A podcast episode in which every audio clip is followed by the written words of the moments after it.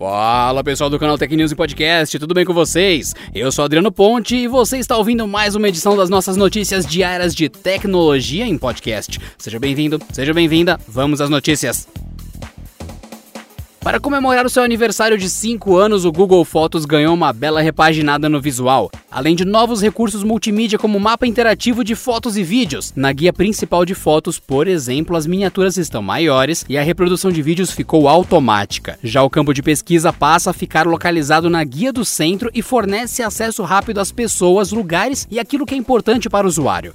Ele também encontrará uma nova visualização de mapa interativo. Além disso, a guia biblioteca passa a conter os destinos mais importantes das suas viagens. E para acessar o seu conteúdo compartilhado, basta tocar no botão Conversa no canto superior esquerdo. Uma das principais novidades a chegar no Google Fotos é a visualização interativa de imagens e vídeos no mapa. Para explorar as fotos de suas viagens pelo mundo ou encontrar imagens específicas de algum lugar que visitou, basta beliscar e dar zoom no mapa dentro do app. Para isso, é preciso que o local na hora de tirar a foto, uma configuração da câmera do dispositivo, esteja ativado. Também o histórico de localização deve estar ativado ou então de locais adicionados manualmente. A atualização do Google Fotos está sendo liberada aos poucos via Play Store.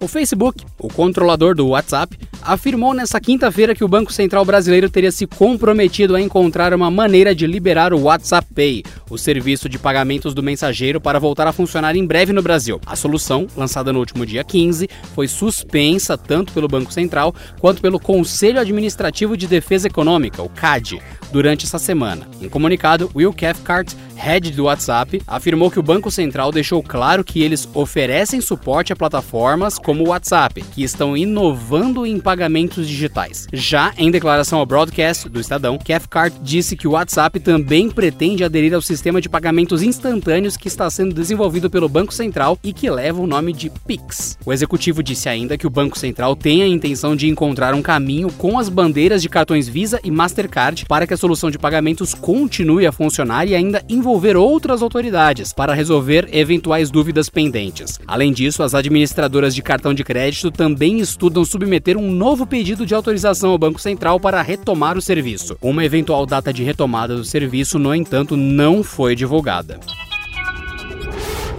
O Google anunciou nesta quinta-feira um novo programa mundial de apoio a veículos de mídia. Em comunicado, ele informou que vai investir em regiões-chave para divulgação de notícias com empresas regionais. O Brasil será um dos poucos países contemplados, junto com a Austrália e a Alemanha. A iniciativa é um programa de licenciamento para pagar publicadores por conteúdos de alta qualidade, em uma nova experiência de notícias a ser lançada ainda esse ano. O programa vai ajudar publicadores a monetizar os seus conteúdos por uma experiência de narrativa melhorada, que permite pessoas irem a fundo em histórias mais complexas, ficarem informadas e serem expostas a um mundo de diferentes problemas e interesses. Na prática, o que isso significa?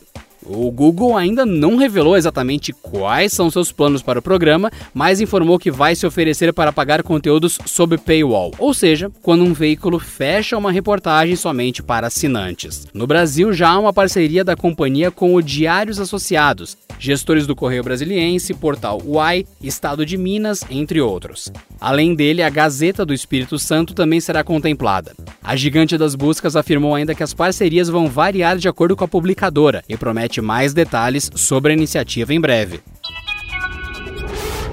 O Facebook anunciou que o serviço Instagram Shopping terá novos requisitos para inscrição. Na prática, as novas regras facilitarão a empresas, profissionais, autônomos e influenciadores para venderem produtos na rede social, utilizando as tags de preço que direcionam para sites de compras. De acordo com a empresa, qualquer companhia ou conta qualificada com pelo menos um produto registrado poderá utilizar a tag. A nova regra passa a valer a partir de 9 de julho, inclusive para os perfis registrados no Brasil. O Instagram informou ainda que os links usados nas tags de vendas deverão levar para um único site, que deve ser propriedade do dono do perfil na rede social. O processo de verificação do site é o mesmo usado pelo Facebook. Entre os requisitos para fazer parte do Instagram Shopping estão a experiência de estar em um dos países válidos, como o Brasil, e vender bens materiais. Além disso, é preciso estar em conformidade com os termos de vendedor e políticas comerciais do Instagram e Facebook, converter a conta para um perfil comercial e conectar o perfil a uma página do Facebook. O Instagram informou que contas não aprovadas receberão uma resposta com o motivo por trás da decisão. Nessa semana, a Apple anunciou que abandonará a Intel e passará a usar processadores com arquitetura ARM em seus Macs. E agora, um ex-engenheiro da Intel disse que esse desejo já vem desde 2015. Segundo François Piedonel, um dos principais engenheiros da fabricante de semicondutores, a Apple esteve insatisfeita com os processadores da Intel desde a família Skylake, lançada em 2015. Os componentes teriam chegado com tantos problemas e limitações que foi o estopim para que a maçã começasse a desenvolver o seu próprio processador. Segundo François, o Skylake era uma anomalia de tão ruim. Ele afirma que a Apple se tornou expert em achar problemas de arquitetura nos chips da marca e que, abre aspas, quando seu cliente encontra quase o mesmo número de bugs que você, é que as coisas não estão no lugar certo.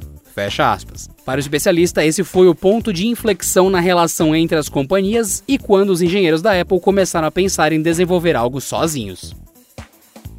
E aqui um lembrete especial para vocês. A nossa agenda de lives do perfil do Canaltech no Instagram continua. E nesta quinta-feira, dia 25, nossos especialistas vão falar sobre as últimas ameaças e novidades no universo da segurança digital. E na sexta-feira, dia 26, é a vez de falarmos sobre o que anda rolando de melhor no mundo dos games. As duas lives começam às 6 horas da tarde. Inclusive, nossa primeira live aconteceu lá dia 19, na última sexta, quando a gente falou do PlayStation 5 e eu tô esperado The Last of Us Part 2. Você pode conferir o bate-papo na íntegra lá no nosso Instagram. Então corre, procura Canaltech com CH no final no Instagram. E se você tá lá por volta das 6, aproveita e vê nossa live, hein? E por hoje é só, pessoal. Nos vemos nessa sexta-feira em mais uma edição do Canaltech News Podcast. Se cuidem e até lá.